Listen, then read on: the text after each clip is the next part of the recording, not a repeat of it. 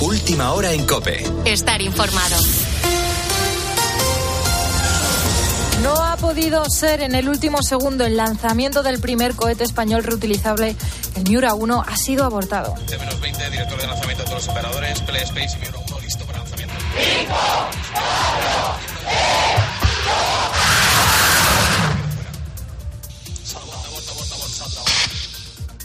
Alrededor de las 3 menos 20 de la madrugada comenzaba la cuenta atrás para este lanzamiento y en el último segundo finalmente no ha podido ser lanzado. Ahora, como han declarado desde el propio equipo que llevan a cabo la misión, tienen que estudiar por qué se ha producido este segundo aborto de misión. La primera fue el pasado 31 de mayo. Ahora hay que esperar a una nueva fecha de lanzamiento. Y continuamos pendientes del naufragio frente a las costas de Grecia en el que han fallecido más de 80 personas y otras 500 según la ONU continúan desaparecidas. El barco partía de las costas de Libia y se dirigía a Italia como destino final. La conferencia episcopal, de hecho, ha lamentado profundamente esta tragedia en una nota de la Subcomisión de Migraciones. Asegura que le sobrecoge una vez más la muerte de cientos de niños, mujeres y hombres que huían de guerras, violencia y hambre. Alicia García. La nota continúa diciendo, hemos vivido con perplejidad el conocimiento de una desgracia que debe ser esclarecida y en cuya responsabilidad coinciden tantos factores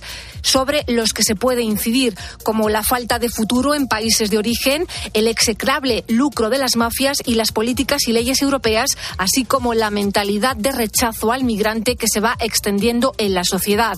Abogamos, dice esa nota de la conferencia episcopal, por unas políticas y leyes que garanticen vías legales y seguras para los flujos migratorios, así como la humanización de los protocolos de salvamento marítimo que priorice la vida de las personas. Y a las puertas del 20J, del Día Mundial de las Personas Refugiadas, como pide el Papa Francisco haciéndose eco del Evangelio, reiteramos termina la nota, nuestro compromiso con la acogida, protección, promoción e integración de refugiados y migrantes.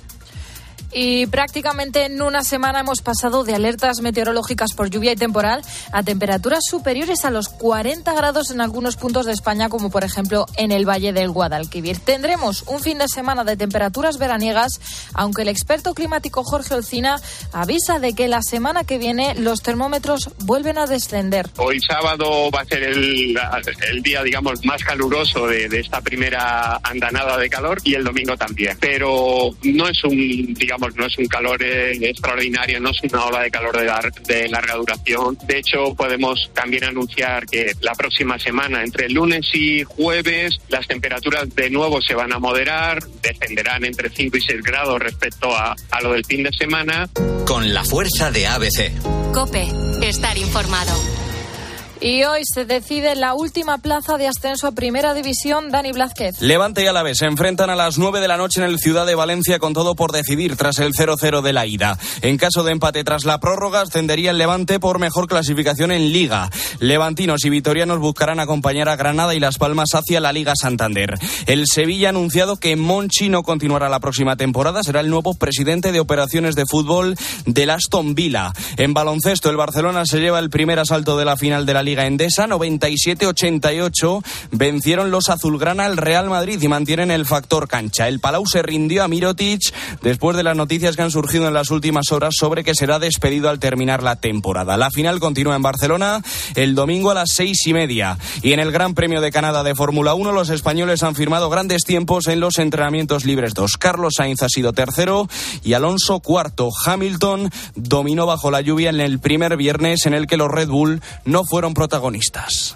Continúas en Cope, te quedas escuchando la noche con Rosa Rosado. Cope, estar informado.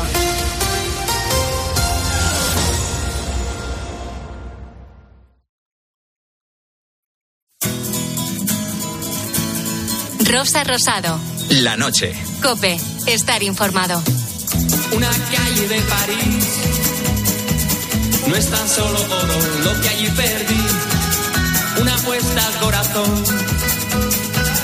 Nunca juegues si solo queda cono. Y ahora hay una habitación con un cuadro y un colchón. Una calle de París. Su recuerdo, todo lo que conseguí. El adiós de una mujer. Se llevó la paga, el vino y el placer. Y en mi vieja habitación hay cortinas para que no entre el sol. No entre el sol. La noche se llevó los cuadros, la cordura y la fe. Y nunca más se vio salir ningún color de mi pincel. El cuadro que pinté con tu sonrisa y la habitación y nunca más se vio. Una calle de París me recuerda todo aquello que no fui. El final de una ilusión. En la noche en que París se estremeció. Y ahora hay una habitación con un cuadro y un colchón. Una calle de París. Aquí seguimos en la noche de COPE en este sábado 17 de junio en el que queremos recordar a alguien muy especial cuya muerte conmocionó al mundo entero. Y te pregunto, ¿qué tienen en común el expiloto de Fórmula 1 Pedro de la Rosa, el piloto Carlos Sainz hijo, el circuito del Jarama y el párroco de la iglesia San Ramón Nonato en Vallecas? Pues que son un equipo. Una escudería formada por gente conocida del mundo de la Fórmula 1, pero también por muchas personas anónimas a las que un día les inspiró ella, María de Villota. Todo empezó con el terrible accidente que María sufrió en el aeródromo de Duxford, en Reino Unido. Era julio de 2012, cuando, en unas pruebas con su escudería, se empotró contra la parte trasera de un camión. No iba a gran velocidad, pero el accidente fue muy grave. María perdió un ojo y sufrió lesiones en la cabeza que la apartaron para siempre del que había sido su sueño, ser piloto profesional. Y bueno, el destino decidió que, que cambiara mi vida y que tuviera ese punto de inflexión tan, tan radical. Pero yo opino que todo suma. Creo que, el- que mi vida ha tenido un- una trayectoria hasta un punto y estoy muy orgullosa de ello. No cambiaría nada de lo que he vivido porque he hecho lo que he querido y lo he defendido y, y todo suma y creo que ahora además estoy aportando más a gente que más lo necesita. Estas secuelas, sin saberlo, serían un año después las responsables de su muerte repentina a los 34 años en un hotel de Sevilla. El accidente cambió la vida de María. Fue un giro radical que ella mismo describió después en su libro La vida es un regalo. Su padre Emilio de Villota lo contaba así. y a partir de ahí cambió el crono, la décima de segundo y, y la pole position por ver lo que ocurría a su lado, que ocurría siempre, pero quizás por su challenge, por su desafío de alcanzar su sueño de Fórmula 1, pues no te paras lo suficiente para ver qué está ocurriendo a tu alrededor. Bueno, María comenzó a ayudar a los niños afectados por la enfermedad neuromuscular degenerativa mitocondrial. Estos niños son su principal objetivo, una causa con la que se implica al 100% a raíz de la muerte de su sobrino por esta enfermedad. va a, congresos de estas enfermedades, está en las terapias de los niños y entrega su vida a este movimiento. Pero María no solo dedica esfuerzos a los niños, también se implica ayudando a jóvenes a través de charlas, conferencias y eventos de todo tipo, a superarse ante cualquier adversidad y a seguir sonriendo a la vida.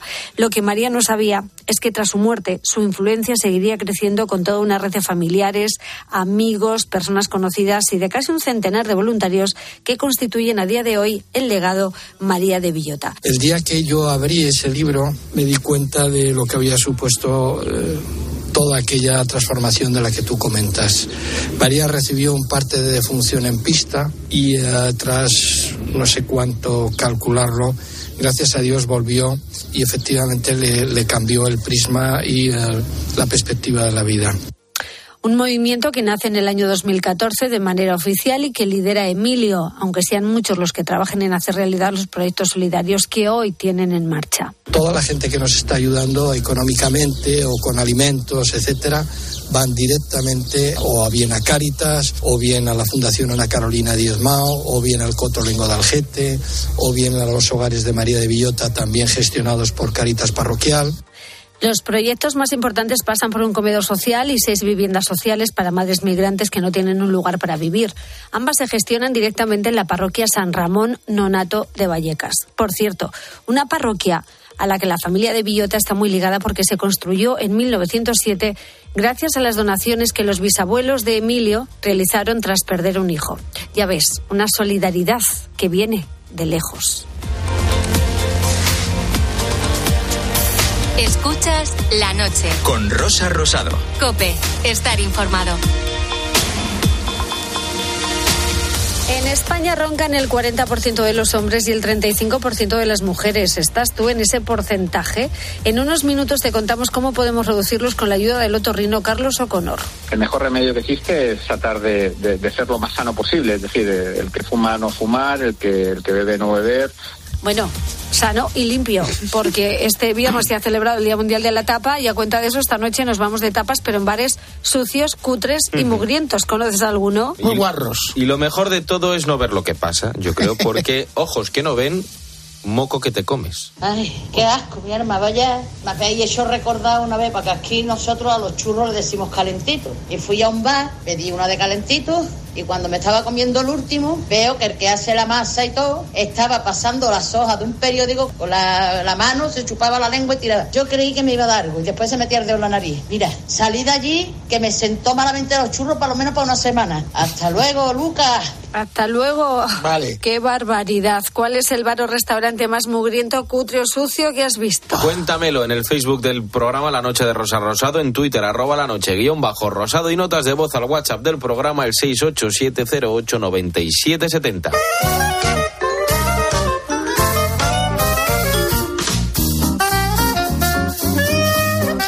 La noche de COPE saludo, bueno, con mucho entusiasmo a mi querido cómico manchego Agustín Durán. Buenas noches. Muy buenas noches, Bueno, Rosa. bueno, bueno, bueno, bueno, esto es, esto es, eh, has tirado la casa por la ventana. Claro, ¿Qué haces por aquí, por la capital hoy también? ¡Qué alegría! Bueno, pues como estoy de vacaciones, digo, voy a ver a, a Rosa, a ver cómo anda, Muy ¿sabes? Y ya también, y bueno, y también he venido ya a comprarme ropa veraniega, ¿sabes? Y Ya. ya, pues, ¿No habrás venido a hacerte un traje para la boda del año? Pero, ¿quién se casa? Hombre, pues la Tamara, Tamara Ah. Falcó con Íñigo Nieva, que se casan el 8 de julio, que quedan tres semanas. Sí, creo, es que no me ha llegado la invitación. ¿Pero se casan de verdad esta vez? ¿O, es que esta, esta boda es como lo de Messi con el Barça, que parece que sí, pero luego que no? Que parece que sí, pero... Se casan seguro de momento. Vale. Y poco a poco se van conociendo más detalles. Va a ser una finca de Alcalá de Henares. 8 de julio en Alcalá de Henares. Sí. Uf, no creo que lleven allí mucho jersey de cuello vuelto, ¿eh? Allí van a pasar más calor que vigilando un puchero a la lumbre. Eh, no les hace falta el abrigo y otra cosa que no van a necesitar los invitados son eh, cámaras ni móviles, porque todos los invitados tendrán que dejar sus dispositivos antes de entrar, según la pareja, para que se sientan bien y para que puedan disfrutar tranquilamente del evento. Para que no les graben y esas cosas y luego puedan vender la exclusiva, no. Claro, claro. Esa, Que eh, nadie piense mal. Esa es la traducción, Rosa, ¿sabes? Claro. Y que no quieren que les cansinen con las fotos, ¿sabes? También, o- ni que se filtren, o sea, que sí, que... o- y tampoco quieren que se vea ese momento en el que a Íñigo Nieva le corten sus amigos los calzoncillos con un motosierra, como se hace en las bodas. Pues puede ser. Además se filtró también que la pareja ha creado una página web de su enlace Sí. en la que se accede con contraseña, ahí tienen la lista de regalos y lo mínimo que se les puede regalar son 150 euros. Y de máximo, hay límite. No hay límite, de eso no. No, tontos no son. Tontos no son. Tontos no son. Pero bueno, en esta boda pues habrá mucha gente guapa, los invitados todos irán perfectamente pertrechados con trajes de las mejores marcas, de los mejores diseñadores. Yo es que no, nunca, nunca lo entenderé, de verdad. ¿Por qué? Porque hay que ponerse traje para eso. No, no, ponerte un traje o un vestido, unos zapatos, Hombre, para una boda, para que vaya guapo. para comer marisco. Que cuando les quitan las cabezas eso escupe como una llama cabreada. No te has salpicado a ti nunca en la boda. Yo siempre acabo con la corbata con más goterones que la gorra de un pintor.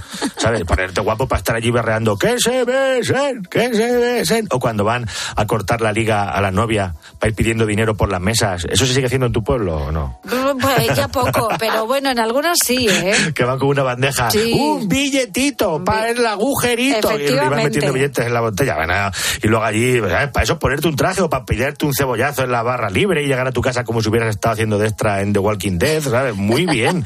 Pero bueno, que no me quiero poner mal porque no he venido a hablar de bodas. Ah, no, hoy, ¿de qué quieres que leemos hoy? Pues es que hoy ha sido el Día Mundial de la Tapa. Ay, sí, de las tapas ricas. ¿Y Sí. lo has celebrado? Hombre, yo vivo en un eterno día de la tapa. Eh, yo soy, soy muy fan de esos sitios donde te obsequian con algo, ¿no? Desde aceitunillas o cortezas de guarro hasta hamburguesas y perritos calientes como te ponen en Ciudad Real. Sí, claro, ¿sabes? que no todos los sitios te ponen la tapita. En Sí. el Castilla-La Mancha, allí nos curramos bien lo de las tapas, sí. No, no nos andamos con tontas. Es verdad. ¿sabes? Mira, el otro día estuve el lunes en un bar de Toledo y me pusieron una tapa que era un huevo frito en una rebanada de pan tostado con foie rallado y un pegote de asadillo. Mira, ahora mismo los pelos como escarpias tengo. Claro, ¿sabes? estará abierto el bar ahora mismo. Mira que nos vamos de cabeza, ¿eh? Qué rico, ¿no? Hombre, ese hombre tiene que estar acostado ahora descansando de los huevos que tiene que freír cada día, ¿sabes? Y, y yo fui, de verdad, cuando fui a pagar, no sabía si darle los dineros o darle un abrazo o secuestrarlo para llevármelo a mi casa y tener allá al hombre ese haciendo huevos fritos eh, sin, sin conocimiento. Oye, pues mira, ahora que hablas de huevos fritos, esta semana leía un estudio que decía que las personas que comen huevos para desayunar pueden perder hasta un 65% de su peso en ocho semanas. ¿Y por qué me das este dato? ¿Por, por mi afición a los huevos o por mi necesidad de adelgazar? Por, por las dos cosas. ah, vale. Si te gustan los huevos fritos, pues ya sabes, a desayunar huevos fritos y adelgazas al mismo tiempo, Sí, que sí. mejor que fritos serán cocidos, también Ya. te digo, ¿eh? No, no, bueno, me da igual. Yo no me levanto por la mañana a poner la sartén en el fuego. Es que no me los como ni cuando los veo en los buffets de los hoteles, que siempre serio? hay. No, no, no. Como si dices que han sacado una canción juntos, los porretas y taburete. Eso, eso, eso no pega. O, o decir que a Sálvame, como lo han quitado de Telecinco, lo van a poner en las dos de televisión española justo después de saber y ganar. Pero vamos a No ver. pega, eso no, no pero, pega. pero eh, bueno, en muchos sitios sí. En el norte de Europa, en los bufetes de los hoteles, se desayunan esas cosas. Además, acompañan los huevos de tortitas o de bacon para desayunar. Es una fuente importante de proteínas. Pero, eh, ¿me está, de verdad me está diciendo que si desayuno huevos fritos con bacon adelgazo? ¿Pero qué me estás Cuando te digo que puedes adelgazar desayunando huevos es porque eh, al llenarte temprano luego vas a tomar menos cantidad en la siguiente comida Ah. y así no picas entre horas. De hecho, eh, un desayuno perfecto eh, son dos huevos fritos que aportan 180 calorías y una tostadita de pan integral con aguacate.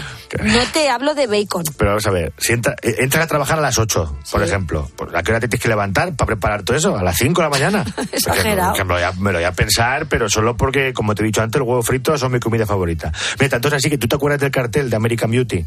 Eh, Eh, sí, en el que sale una chica tumbada en el suelo, rodeada y vestida con pétalos de rosa. Pues mi sueño es tener esa misma fotografía, pero con huevos fritos, ¿sabes? Y te diré más. ¿Has visto esos cañones que tiran confeti en los conciertos, Sí. no en las bodas?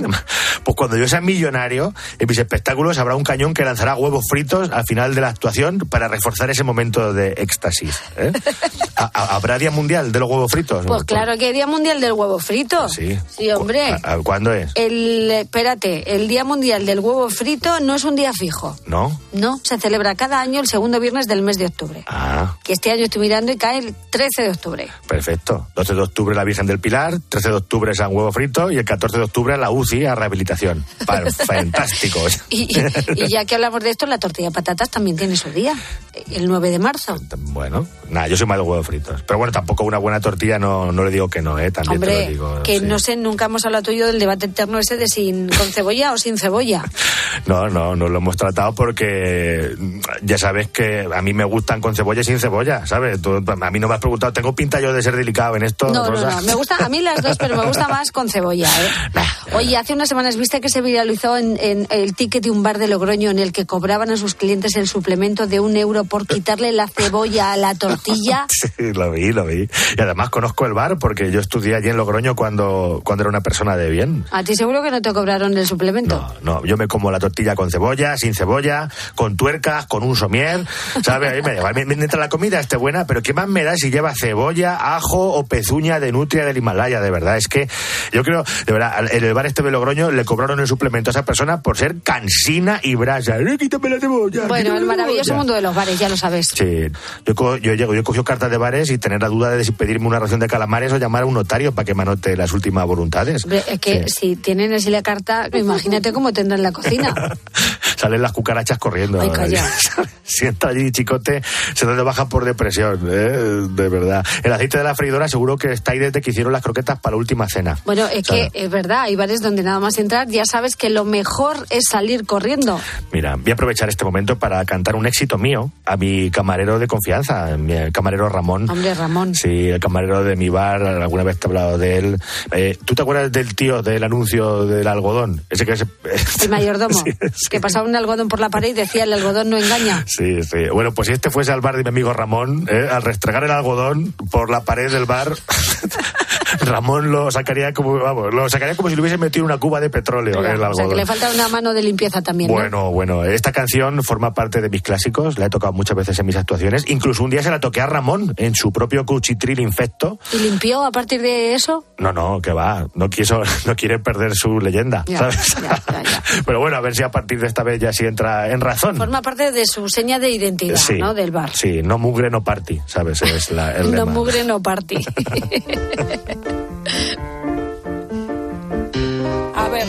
Vamos allá. Ramón, tu bar es lo más parecido al infierno. Se ve a las ratas de salir de allí, corriendo, barres que no barres, y hay mierda acumulada.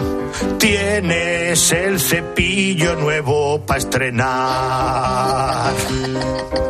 Ramón, si entro a tu bar me coge olor el pelo, estoy oliendo a fritanga luego un mes entero. Tronco, piensa un poco y coloca un extractor que tu bar huele peor que el culo de un troll. Ramón. ¿A que te está apeteciendo venirte? Sí, qué ganas. Uf. Tus vasos llevan siempre marcas de estar mal lavados. Más de una vez más da un vaso con los morros pintados. Friega, no me seas más perro que rantanplan. Que cualquier día te cierra el bar sanidad. Tira esa tortilla que lleva en la vitrina un mes. Ya no es amarilla, ahora es de color beige. Esa mayonesa lleva ahí desde que abrió tu bar. Fijo que si alguien la prueba va a palmar. Salmonela es tu plato especial. Da mucho asco pasar a tu bar. Espabila o tendrás que chapar. A mí no me invites, ¿eh? ¿Cómo que no? A mí no me invites al bar de tu amigo Ramón, ¿eh? Mira, me está, me está mandando un Yo WhatsApp que no sé cómo, cómo puedes ir ahí. Mira, Ramón, limpia un poco el bar. Me Bueno, está- también es verdad que Agustín es un poco exagerado, que no, será para tanto. No, no, mira, me, me- acaba de mandar un WhatsApp. Que te vengas, que estás invitado al bar. No, no, no, no. ¿Sabes? Que te va a Ramón, poner respetos al máximo, pero no, una gracias. ración de merluza a la mugre. De aquí me voy a acostar. Oye, querido, eh, vacaciones, ¿no? Entonces, de seguimos, momento. seguimos de vacaciones, sí, sí. Pues seguiremos tus tontas en las redes sociales porque de vez en cuando eh, Agustín sigue contando Sí, sus cosas. de eso no, de eso no descanso. Mira, por ejemplo, www.agustinduran.com, ahí pueden ver algunas de mis fechas, ¿eh? también en Instagram, Agus Durán en Twitter, Agus Durán y en Facebook, Agustín Durán, Muy bien. YouTube, TikTok. Que no es que estamos de vacaciones, estamos cogiendo fuerzas para lo que se viene en verano, ¿no? No, bueno, es verdad, la que viene gorda, ya verás Con tú. el Uh. Espectáculo Los 20 años de tontas. Me- me- fíjate si me han llamado de sitios que me han llamado hasta de Pedro Muñoz. Digo, fíjate, esto ya. Ay, qué bien, ya- vas a ir a mi pueblo. Sí, sí, yo vine a tu pueblo ya la- la- lo último ya para que ya no vayas a verme. No, ya no, el no, último sí, lugar. sí voy a ir. Sí. Si estoy allí, voy. Bueno, ya veremos a ver. Querido mío, gracias. Te espero la semana que viene. Venga, un, Un besito, beso Agustín gordo. Durán. Adiós, adiós. Escuchas la noche. Con Rosa Rosado. Cope, estar informado.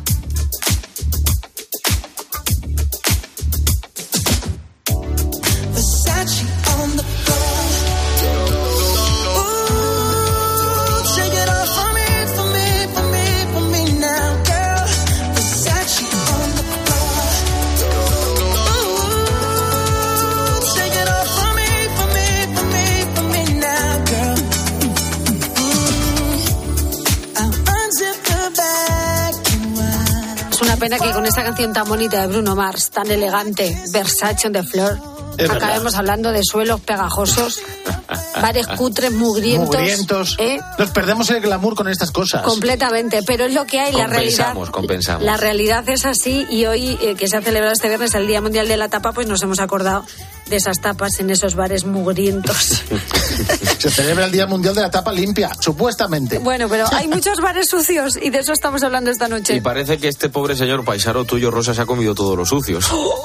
Yo en un restaurante en la Alcázar de San Juan le pusieron a mi hija patatas fritas con unas croquetas y aparecieron unas cucarachas. Llamé al camarero y me dijeron, hombre, eso se quita y se lo puede comer. Pues ya puse una reclamación. Y luego en Alovera hay un restaurante, un bar, presentado por unos chinos, que el dueño se saca la cera con un clip delante de la gente y luego te coge los bollos y las tostadas con la mano. Cuando yo lo vi, ahí se quedó. Y luego habrá gente que se acuerda en la calle Princesa que te pedías una caña hace siglos y te lavaban solamente el vaso con aguas, ni jabón ni nada. Y estaba siempre lleno. Un saludo. Siempre lleno que nos Algo, gusta. algo tendría esa cerveza, ¿eh? Las cosas con solera. Y eso de eh, las cucarachas, no se preocupe, eso se quita y se Bueno, pueden se las comer. tiro a la cara y se, la, y se las obligo a comer. ¿Pero de qué estamos hablando? Bueno, oye, que después de tanta desgracia también es positivo ver cómo nuestros oyentes están haciendo comunidad. Porque mirar esta oyente cómo anima al, al del gato y los caracoles. que sé de una que detrás del mostrador cogía la punta de la tijera y se iba limpiando la suciedad de las uñas. Entonces el señor de la cazuela de los caracoles que se quede tranquilo porque por lo menos la olla estaba hirviendo y los microbios morían, pero aquí no morían. Adiós. Ay, ¿Qué pasará detrás de las barras O sea, nos de cuentan los bares que no vemos? una porquería, te das cuenta y a los 15 segundos hay otra porquería todavía Peor, más gorda. peor. Yo iba a desayunar churros, o sea, yo muchas veces cuando salgo de aquí, de camino a casa, hay una churrería que a veces abre de, de madrugada ahí, iba a desayunar churros. Es que ni de coña, vaya, o sea, es que ni de coña. Qué afortunado soy y con, con los bares a los que voy que parecen limpios, ¿eh? Hay que cuidar un poquito más la higiene de nuestros bares. O coger un cubo como aquella señora y hacerlo detrás de la Claro, en barra. las mesas, sí, sí, Y me nosotros también tenemos que ser un poco limpios como clientes. Eso de llegar a un bar como hacíamos antes y coger. Yo recuerdo cuando era pequeña ibas a un bar la servilleta al suelo. Sí. Te comías una el alita hueso, de pollo. El hueso de la aceituna al, suelo. y claro. A mí eso sí me gusta hacerlo. Yo eso, es es que yo soy muy de bares A guarretes. mí sí me gusta hacerlo. Es que hay bares- Sí, sí. Luego Es vas verdad. y lo barres No, tú. te es No. que te piden que lo tires al suelo porque se barre mejor. Claro, y porque así da la sensación de que ha habido mucha más gente. Claro. Hay bares que es Claro, típico, con la tomas de tus, las tus gambas. gambas, tus alitas de pollo. ¿Todavía se estila eso de Sí, tirar al suelo la, la cabeza de las gambas? sí, sí. Ahora, eso sí, cuando sale el camarero con la. Con la Hay que quitarse. con- quítate porque te barre entero. Sí, sí. Y quita todo. Pero gust- le gusta al, al- al dueño, dice: no, no, que se vea, que se vea alitas, que se vea ahí, que se vea que hay gente. Que se vea que está Sí. ¿sabes? que se vea Lo que está tienes que guarro. pe- lo tienes que pegar lo máximo posible a la barra para Claro. que tampoco lo pongas en medio del restaurante, Claro. pero sí, sí, se tira al suelo. Bueno, El pues otro, nada. día, el otro día, limpiando las gambas, encontraron a una jubilada que había desaparecido de su casa hace 15 días. La encontraron ahí, la tía había engordado 3 kilos. Qué barbaridad. Estaba chupando cabezas de Bueno, gambas. bares mugrientos y cutres y sucios. Que, a ver los hilos. Sí, sí, a ver los hilos y los estamos leyendo en el Facebook del programa La Noche de Rosa Rosado, en nuestro Twitter, arroba la noche guion bajo rosado, y mándanoslo también notas de voz al WhatsApp del programa 687089770.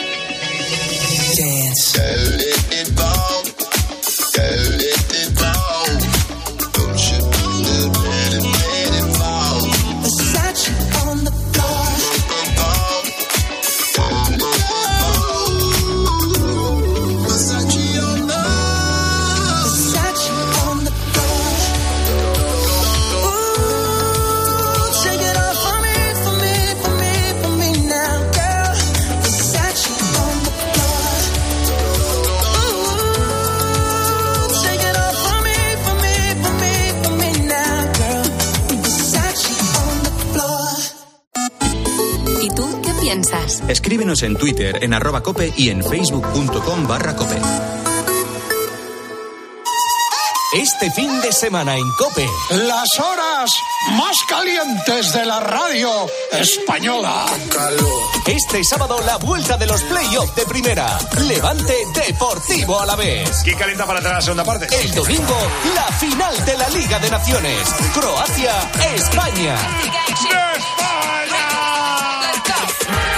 final de la ACB de baloncesto con un clásico. Barcelona-Real Madrid. Y la Fórmula 1. Gran Premio de Canadá. Tiempo de juego. El de la cadena. El número uno del deporte. Paco González, Manolo Lama y Pepe Domingo Castaño. Los números uno del deporte.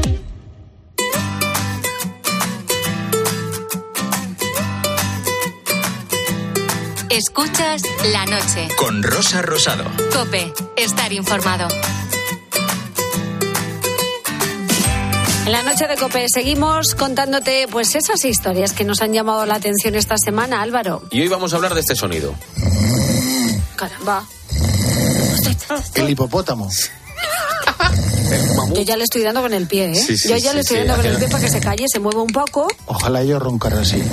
No, ¿qué dices? Esto, es- esto es malo, ¿eh? Yo ronco más. Roncar. ¿En serio? Yo creo que Bueno. ronco más fuerte. ¿Sabes qué pasa, Álvaro? Que esto Porque hemos empezado a hablar en bajito. en un momentillo funciona. Pero luego vuelve. Pero vuelve enseguida, es más efectiva la patada. Y luego te digo una cosa, estás tú toda la noche así, tú al día siguiente no puedes hablar por la radio, te queda, te queda un engrudo en el, en el, Sí, en el sí, sí. vocamen que no puedes hablar, te, te- te- te- un tabardillo. Bueno, ojo, vamos a poner datos al ronquido, que según la Sociedad Española de Otorrinolaringología, roncan un 40% de los hombres y un 35% de las chicas. Roncar es habitual, es normal, pero, claro, ¿vosotros habéis escuchado alguna vez a un vecino roncar? Yo sí, ¿Qué, qué haces si te toca eso? pero ya no solamente por el ronquido del vecino, también influye las paredes que son paredes. Sí, sí, sí, vas a pegarle ahí a la, a la pared, que te pones a gritar. Mira, he hablado con Pello Mendía, que es administrador de fincas en Pamplona, que me cuenta que no existe una normativa o un reglamento que regule los problemas que generan los ronquidos. Sin embargo, al tratarse de un ruido y además nocturno, podría poner una denuncia si se demuestra que superan los decibelios máximos que están Anda, permitidos. mira. en el caso de que ningún tipo de las acciones que se han hecho pues haya tenido pues eh, pues haya, haya resultado pues si podemos eh, acudir a la justicia a pedir que una dotación de policía municipal mida los decibelios que está emitiendo el vecino de al lado y que me están molestando a mí. Yo tuve un vecino famoso que ¿Cómo- le pero oía cómo de ron- famoso? Muy famoso, que le oía roncar todas las noches, ya se fue. Y me gustaba mucho Y porque era artista. era cantante. Eh, tocaba la guitarra, bueno, sí, cantaba el hermano. En fin. Bueno, o sea, no vamos a, no vamos a dar más... Hasta ahí más- puedo leer, pero que roncaba mucho. Yo decía, madre mía, todas las noches con lo bien que me cae este hombre y la manía que le estoy cogiendo. De todos modos, para controlar los decibelios, ¿qué pasa? Tú te pones a dormir y hay un policía sentado en la mesa de al lado Claro, duerme, duerme- contigo, le das un poco de café para que no se duerma él también y ronque. Bueno, el caso, ¿cómo conseguimos que el que está al lado no ronque? Mm, Están las tiras nasales, que no Sí. sé si las habéis usado alguna vez. Bueno. Sí. Yo, las, yo las he visto, pero no las he usado. Yo las he usado. Hay remedios naturales. El, el- el truco de, de la pelota de tenis, ¿tú lo conoces? Estamparle la, estamparle la pelota de Claro. Ah, claro, no la ronco, en la boca. Ni ronco ni respiro, me muero y ya está. Claro. Mira, eh, muchas personas roncamos, porque yo me incluyo, porque tenemos una mala postura. Yo, yo Mm. tuve vegetaciones de pequeño, entonces si duermo del lado izquierdo, eh, ronco. Si duermo del lado derecho, no ronco. Así que eh, eh, para conseguirlo, eh, lo que haces es pegarte una Pelota de tenis. Una pelota de tenis. En mi caso, yo me la puse durante un tiempo en el brazo izquierdo. Te la pones que en el yo, lado que roncas. Si me la ponía en el lado izquierdo, eh, ¿Estás dormía, incómodo? estaba incómodo, entonces me volvía para el otro lado. Pero la pelota de Eso tenis- o que te pegue una, una patada o un codazo Sí, la sí. persona que duerme contigo. Estás loca por pegar a alguien, tú, Es desde hace un rato. Me paso las noches dando patadas y codazos. Así estás físicamente. Así que si tú te pasa eso... marrón. Sí. Y, y durmiendo. O sea, no se pone ni el kimono la tía. O sea, Bueno, ot- o- o- otra cosa es que eh, eh, el, el truco funcione o no. Yo lo de la Sí. pelota no lo veo, ¿eh? Sí, sí, yo creo que... Mira, que- mi pareja está con la, con la, mi marido en este caso está con la peloteja. Se le va la peloteja del lado y me la Claro, clavo en las costillas y no te digo dónde acaba la peloteja esa noche. ¿Dónde se la metes? Se la Que- tiro en toda la cabeza, que, fíjate. eh, si no queremos pelotas, eh, lo que tenemos que hacer es hacer caso a Carlos O'Connor, que es nuestro eh, otorrino que nos recomienda tener una vida sana. El mejor remedio que existe es tratar de, de- de ser lo más sano posible, es decir, el que fuma no fumar, el que, el que bebe no beber, sobre todo por la noche, tratar de hacer ejercicio, tratar de perder peso y sobre todo eh, lo más importante, fijarnos si respiramos bien por nuestra nariz. Y el primer antídoto, la primera opción para evitar eh, que esa persona ronque mucho es tener una buena respiración nasal. Pues sí. pero el sobrepeso no es, no es una. Porque, porque tu, tu marido Sí, está. sí, sí, sí. físicamente está Pero, muy bien. Bueno, pero el sobrepeso también influye. No, y a mí me pasa, por ejemplo, Claro. eh, si esa noche me bebió una copa o dos, También. ese, esa si noche... se bebe, si se fuma. Y si se fuma. Todo, todo Sí, se sí, influye. sí, sí. Pero, ¿qué pasa si a pesar de llevar una vida sana, el problema persiste? Eh, pues mira, a lo mejor ahí yo creo que es acudir acudir, bueno, yo creo no, me lo dice, me lo dice Carlos, es acudir al especialista porque, como nos ha explicado, en algunos casos los ronquidos son un síntoma de una cosa que se llama apnea del sueño que puede generar graves problemas. No solamente ronca, sino que ya es que no respira. Entonces, al no respirar, esa paciente, esa persona no descansa y no solamente es que no descanse porque se despierta para poder oxigenar, eh, para poder recuperar la oxigenación y la suma de no oxigenar y la suma de no descansar, pues se traduce en la apnea del sueño. Pues sí, mucho ojo con eso de las apneas. No vayamos a confundir un simple ronquido con un problema mucho más grave. Rosa Rosado. La noche. Cope. Estar informado.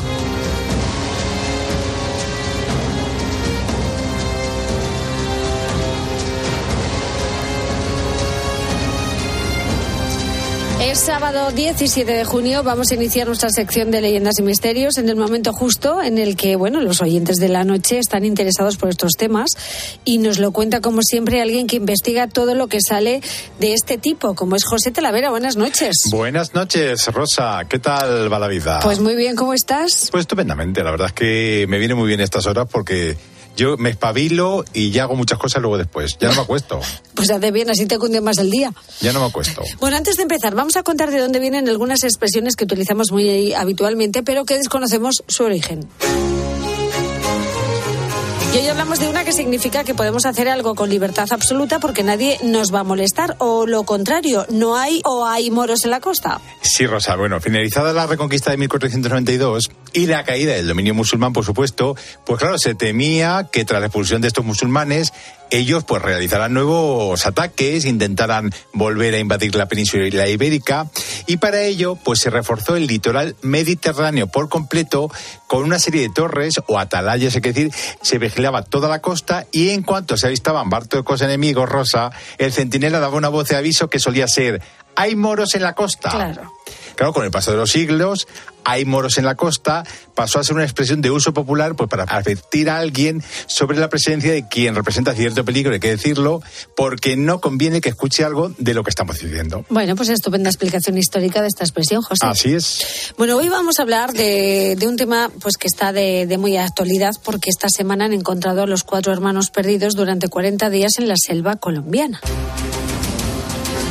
Los han hallado con vida, lo que ha convertido este final de historia en casi un milagro, José. Sí, la verdad es que los niños se encuentran en buen estado de salud, buena parte de todo lo que ha pasado luego después con el padre y todas esas cosas que están ocurriendo, pero claro, pese a los peligros que enfrentaban eh, ellos, pues en esta frondosa selva amazónica, que aunque no es la más frondosa, pero estaba llena de jaguares, de serpientes, de plantas venenosas. Tú imagínate, allí los cuatro niños. Bueno, lo más llamativo ha sido la supervivencia en condiciones extremas del bebé que ha cumplido un año de edad en esta semana. Esto Rosa. es un milagro, ¿eh? Claro, el hecho de que sobrevivieran a un accidente aéreo, pues resultaba casi inverosímil, pero aún más que solos, sin ayuda de nadie, pues pudiera mantenerse con vida durante todo este tiempo en una selva en la que llueve, fíjate, 16 horas al día y que está sumida casi en la oscuridad por los árboles tan altos que hay. Qué barbaridad. No se alcanza a ver nada más allá de 20 metros y los ruidos dificultan a dos personas entenderse a poca distancia. Fíjate cómo es la selva amazónica en esa zona de Colombia. Bueno, sin embargo, que fueran de una comunidad indígena también aumentaba sus posibilidades de sobrevivencia.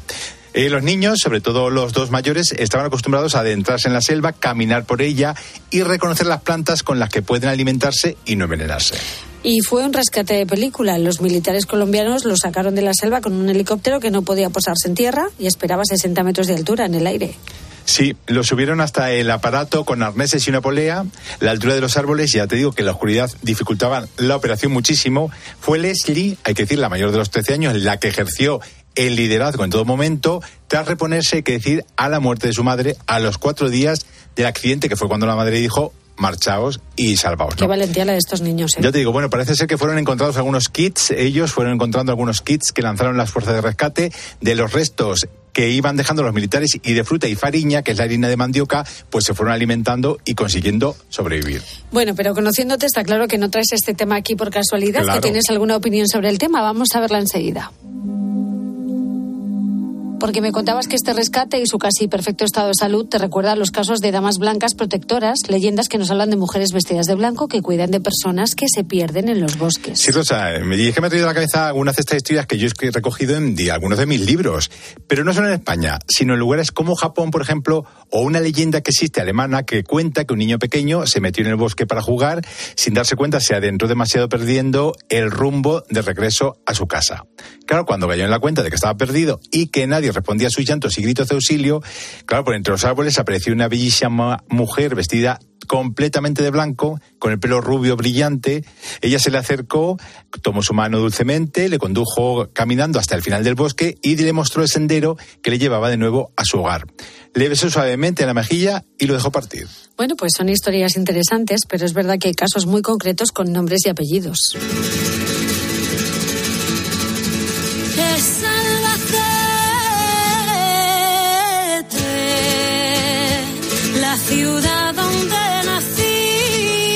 Precisamente hay un caso que se ha estudiado en profundidad y has hablado en varias ocasiones con su protagonista, que es el de Antonia Tamayo, perdida en la Sierra del Segura, en Albacete, durante cuatro días en pleno invierno. Pues fíjate, fíjate que realmente es uno de los casos más impactantes en este sentido, de los que se le suelen reflejar cuando se habla de este tema, ¿no?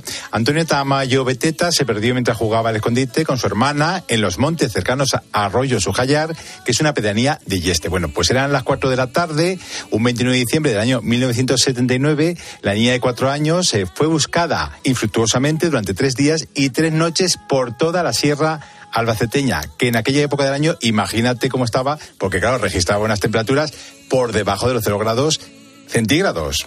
Cuando todo el mundo ya había asumido que había muerto de congelación, ocurrió lo imposible.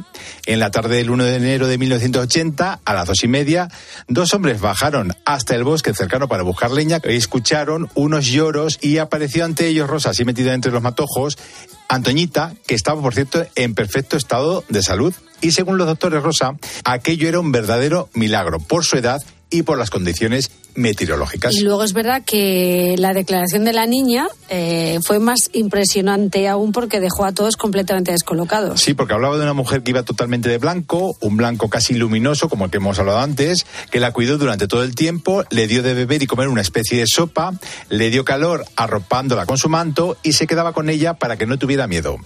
Ella vio un Belén en la residencia en que estaba y dijo que se parecía al ángel del Belén.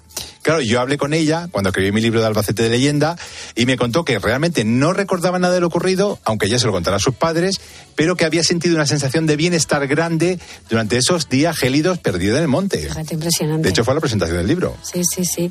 Bueno, pero hay más casos en este sentido.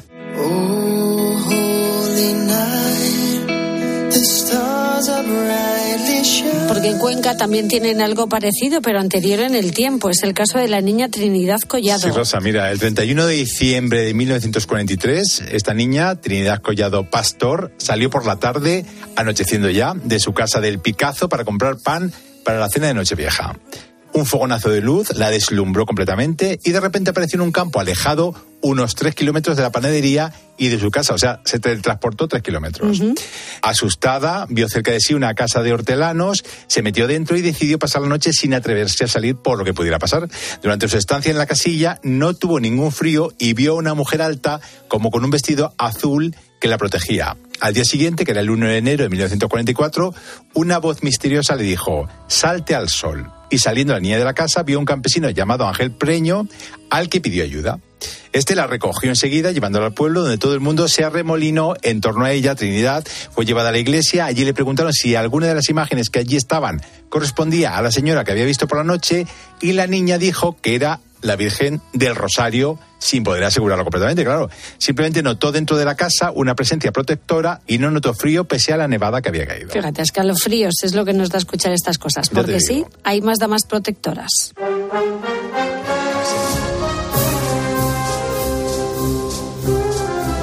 Tenemos otro caso en Orihuela que le sucedió a la niña Encarnación Hernández. José. Sí, fue el 18 de enero de 1896. Encarnación se perdió. Fue encontrada al día siguiente en un lugar conocido como el Barranco del Búho. Al ser hallada dijo no haber sufrido fríos ni heladas, pues una señora la había cubierto con su delantal por la noche. Al ser llevada a la iglesia, reconoció en este caso a la Virgen del Carmen como su protectora. ¿Quién sabe si estos niños de Colombia no han tenido algo así. Pues te digo una cosa, existan o no estas damas protectoras, el caso es que han salido con vida y eso es lo más importante. Lo más importante, sin ninguna duda. El caso de estos niños y de estos otros que acontecieron antes y de los cuales también hemos conocido su historia. Sí. Historias repletas de testimonios reales. además. Exactamente, y muchas más que hay, por supuesto. Bueno, pues gracias José por traernos esto y vamos a conocer ahora en un minuto de cultura la vida, milagros o misterios más llamativos de algunos de los personajes, momentos o lugares más importantes de la historia. Y hablamos esta noche de un misterio que ocurrió en 2014 y es la desaparición del vuelo 370 de Malasia Airlines. Claro, todo el mundo lo recuerda. Era el 8 de marzo de 2014. El vuelo 370 de Malaysia Airlines desapareció sin dejar rastro rosa cuando sobrevolaba el Golfo de Tailandia. Con él iban 239 personas, 229 eran pasajeros y 12 tripulantes de la nave. Aunque los accidentes de aviones son raros, hay que decirlo, cuando ocurren sus restos siempre terminan siendo localizados, ya sea porque caen en lugares visibles o porque por otros medios como el radar, en satélite, los restos del mar. Bueno, siempre se suele encontrar algo, ¿no? Pero del vuelo 370 no se ha encontrado ningún rastro. Nada en absoluto. Fíjate, todavía estamos, estamos a 2023 ya, ¿no? Pues informaciones contradictorias afirman que el avión desapareció de los radares en Vietnam y otros dicen que en Malasia. Bueno, datos no oficiales parecen confirmar que cambió de rumbo de forma premeditada, sin saberse por qué. Bueno, pues tras tres años de búsqueda y el peinado de más de 60.000 kilómetros cuadrados, en la mayor operación de búsqueda de la historia, hay que decirlo, solo se han encontrado algunos restos traídos por las corrientes en las playas de Mozambique. Qué fuerte, ¿eh? Se especula sobre una explosión a gran altura o una caída en vertical a gran velocidad que precipitase el avión a fondo del océano sin destruirse. Pero el enigma, Rosa, sigue sin resolverse a día Pues de hoy. sí, es un misterio sorprendente el de este vuelo 370. ¿eh? Mm. La semana que viene volveremos con nuevas leyendas y misterios. José Talavera, gracias. Un beso muy grande. Ya sabes que estamos en Instagram, en arroba José Talavera Visual y arroba Leyendascope. Un beso. Escuchas la noche. Con Rosa Rosado. Cope, estar informado.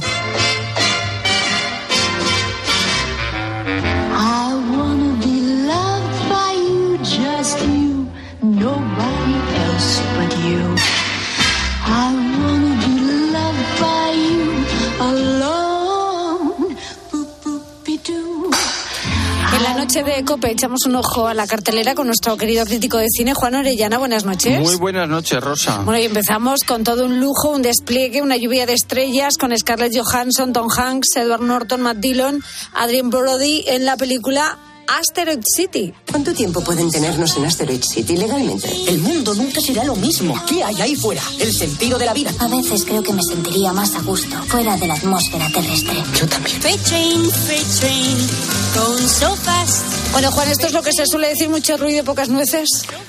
Bueno, y, y hay más actores de los que has dicho, Sí, o sea, muchos más. es- porque es tremendo, pero salen muy poquito. A ver, todo el mundo sabe que una película de Wes Anderson es una película rara, ¿vale? Sí. Pero él tiene su público. Sorprende, sí. Porque tiene una estética muy curiosa, Sí. muy interesante y bueno. eh, en este caso la estética sigue siendo muy curiosa, eh, recuerda un poquito a los paisajes de Correcaminos, eh, ahí en mitad de un desierto Una con peli los de, cactus. de los Looney Tunes. Sí, pero la historia es floja. Son unos chavales que hacen experimentos y que van a, a- han ganado un concurso científico y les llevan a un sitio que es un sitio muy deprimente, en mitad del desierto, y ahí ocurren una serie de cosas y de tramas familiares, etcétera. Eh, te quedas todo el rato esperando que pase algo que realmente te, te emocione, Pues te enganche. Mm. Pues sí, yo creo que y además ya eh, se estrenó en Cannes con cierta decepción y aquí yo creo que no le va a ir muy bien. Bueno, pues ya veremos qué ocurre con esta película. También el espacio exterior está en la cabeza del último personaje de Carra Alejaldes en la película Kepler Sexto B. ¿Qué es todo esto? El módulo de mando del Orión 3. Otra vez el loco del sexto B. La familia es importante. Ellos son lo único que me mantiene vivo. Encontraré a Pedro y te llevaré de vuelta a la Tierra. Bueno, he oído decir al actor vasco, a Carra, que su personaje Jonás es una especie de Quijote sideral, solo Sí. que, que en vez de molinos y gigantes ve cucarachas y extraterrestres. Sí, es una película muy bonita muy imaginativa. Es un señor que por una serie de traumas familiares pues se le ha ido la olla y ha convertido su casa en una nave espacial que viaja por el espacio. Y hay una vecina que es una chica, una niña, eh, preadolescente, que también tiene muchos problemas personales y familiares, que bueno, pues simpatiza con este señor y se ayudan mutuamente y se sanan mutuamente. Es una película muy bonita, con una crítica social y en clave fantástica, pues nos cuenta una historia de amistad y solidaridad muy bonita. Ya Me ha encantado la película. Y un sabotaje en un reactor nuclear iraní inicia la operación Kandahar. Se ha desvelado el sabotaje en un reactor nuclear de Irán. Nos han descubierto. El punto de extracción es una antigua base de la CIA. Si cualquiera de esos lo coge, lo venderá al mejor postor. Hay que llegar a Kandahar. Aquí tenemos cine de acción con Gerard Butler. Efectivamente, y con eso está dicho casi todo. Pues sí. Es la historia de un agente de la CIA, como hemos dicho, bueno, pues que le descubren y tiene que salir por patas eh, y, y para lograr escapar tiene que atravesar eh, Afganistán con todos eh, los enemigos posibles, ¿no? Así que está muy bien. Bueno, pues ahí queda dicho. Vamos a poner nota, profe. Vamos allá. Vamos a empezar con Asteroid City, que... Se va a quedar con un 6. Uy, bueno, pensaba que le ibas a dar un 5. No, hombre, no, 6. Venga, y Carra Lejalde en Kepler sexto B, Pues yo le pongo un 8, Operación Kandahar, un 7. un 7. No está mal, No ¿eh? está mal, no está mal. No está mal. Buenas pelis esta semana. No Di que sí. Bueno, querido Juan Orellana, gracias por tus recomendaciones y tú y yo nos vemos En el, cine. Adiós, Juan. Hasta la semana que viene. Puedo ver la vida en color, todo el barrio nos mira, bebernos las horas como si fueran licor. Te doy la mano y corremos,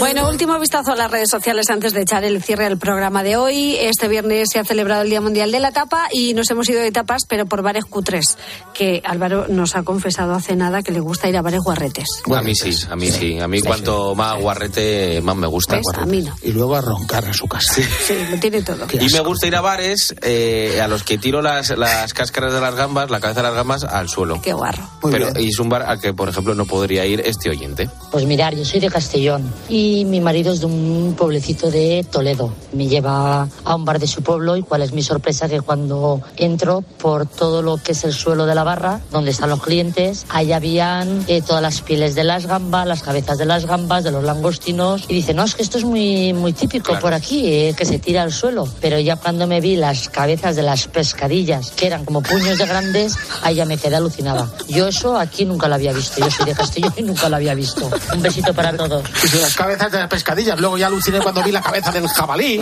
la cabeza del gamo, la cabeza. Eh, La verdad que eso es un choque cultural grande, de la que de repente te das cuenta que hay gente que...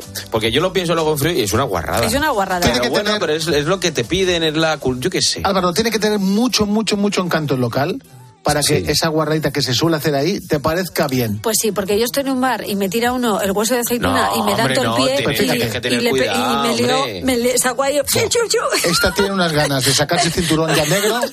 Estás ya a punto del negro, ¿no? Te quedan cuatro catas y ya está, ¿no? Sí, sí. Por favor. O sea, te coge el palillo ese usado de antes y te lo clava en el ojo. Hombre, eso no se hace tampoco. Como con el palillo vas a coger los pinchos y se lo vas a poner a la gente en el Es que plato. ya lo del palillo, y hay gente, que- es que coger un palillo después de comer Es una sé, guarrada. es una guarrada. Y hay mucha gente que coge el palillo y para hacer ver que no disimular, se pone la mano encima y se oye. Bueno, pero es que a veces, Que sé que estás hurgando. pero es que a veces tienes ahí una cosa que te molesta te lo tienes que quitar. Te puedes ir al baño Te puedes ir también, al baño te lo quitas, tienes razón. Pero Claro, eh, esas cosas, claro. a ver, Pues vas a estar con sacas el dolor. Claro, sacas ahí un trozo de, de panceta y ¿qué haces? Una tapa. Bueno, Bueno. estábamos con la del pis, que era la más guarra de... de- Una señora que, a ver, no quería quitarle ojo a los empleados que tenía y que se despistaran. Entonces no iba ni al baño. Se hacía pis ahí mismo. En la barra. Y luego lo tiraba En un en un cubo. Cubo y luego lo tiraba en Al la frega- pila, al la pila, fregadero. al o sea, Un pequeño inciso con eso. ¿Cómo deben ser los empleados para Yo no no poder sé. Yo perderles ojo, macho? no salgo de que mi poca confianza. Pues no, no sé cómo sería la señora ni los empleados. Pues mira, yo no quiero que me superéis este mensaje que vais a escuchar. Con igualármelo me vale. A ver, yo lo más asqueroso que he visto en un bar es lo siguiente. El camarero, poniendo una tapa, se le cae la prótesis ocular encima del plato. No quiero contar cómo limpió la prótesis.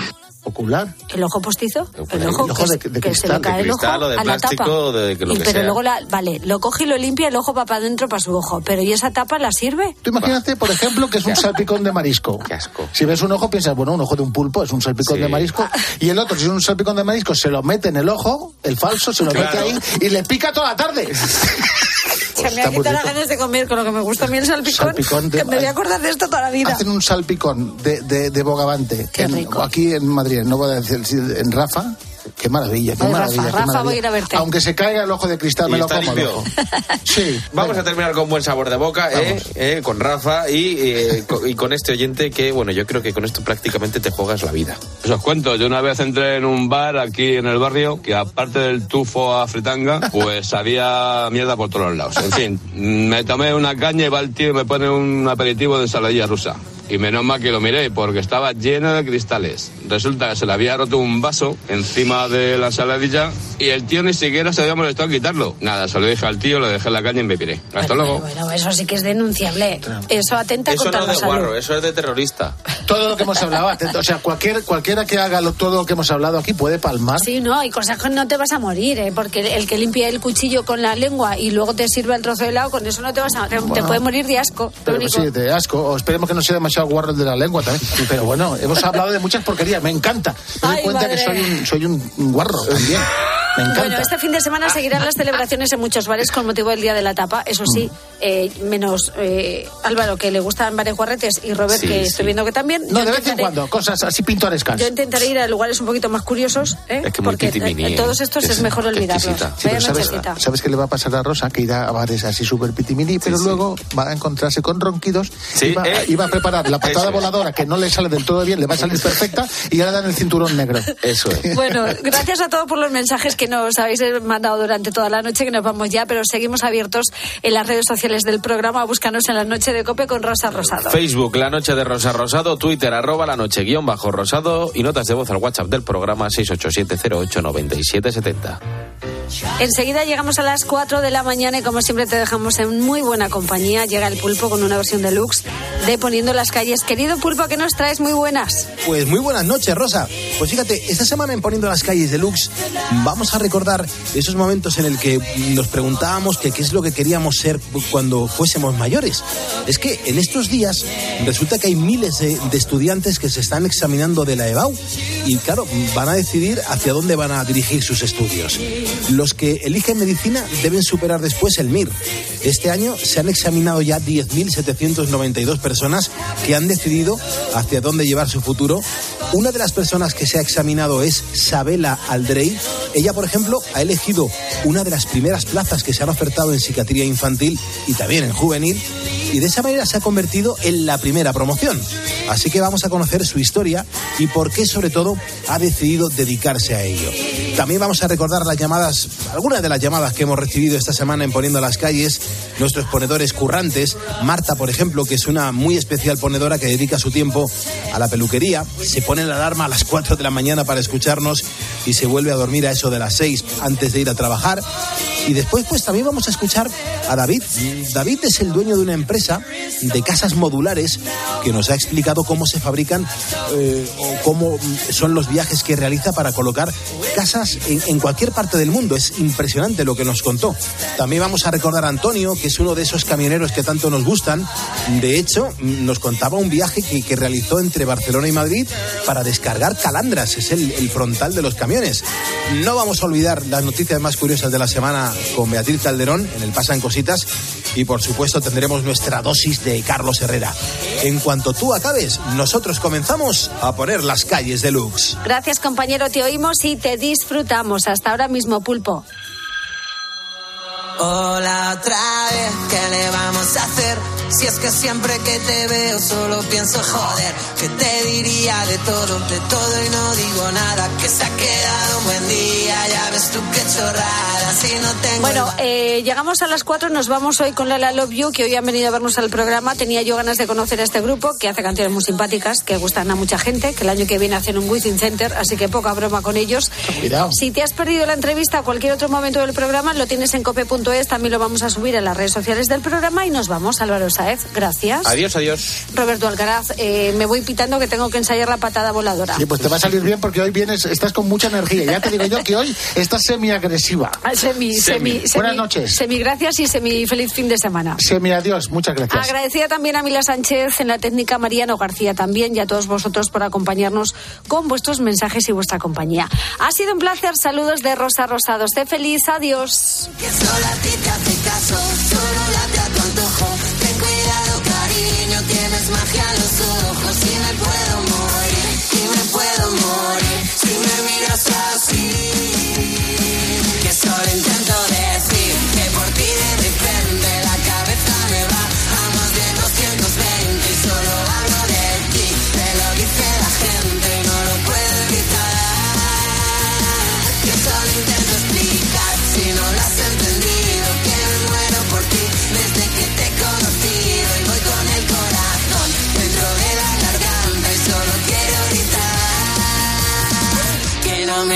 swing got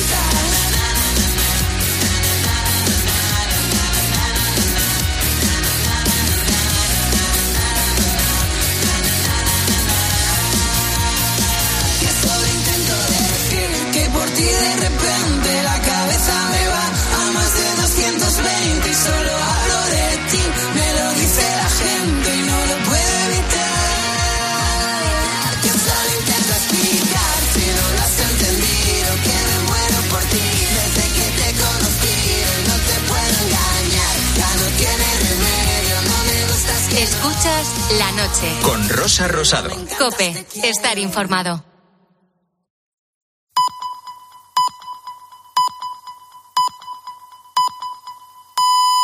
Son las 4, las tres